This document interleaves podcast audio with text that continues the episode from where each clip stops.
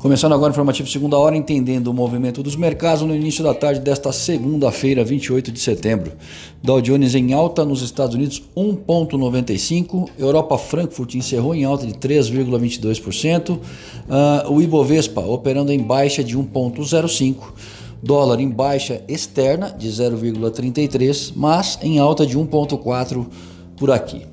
Uh, reforma tributária ainda carece de mais tempo até ser encontrado um texto de consenso que permita a sua aprovação.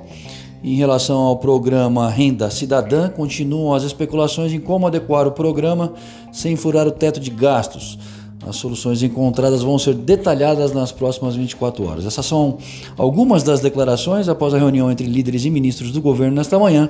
E pela reação dos mercados, fica claro que as incertezas fiscais seguem incomodando os agentes. Eu sou Alessandro Faganello, desejo uma ótima tarde a todos e espero vocês para abrir o mercado através do Boletim Primeiro Minuto amanhã cedo.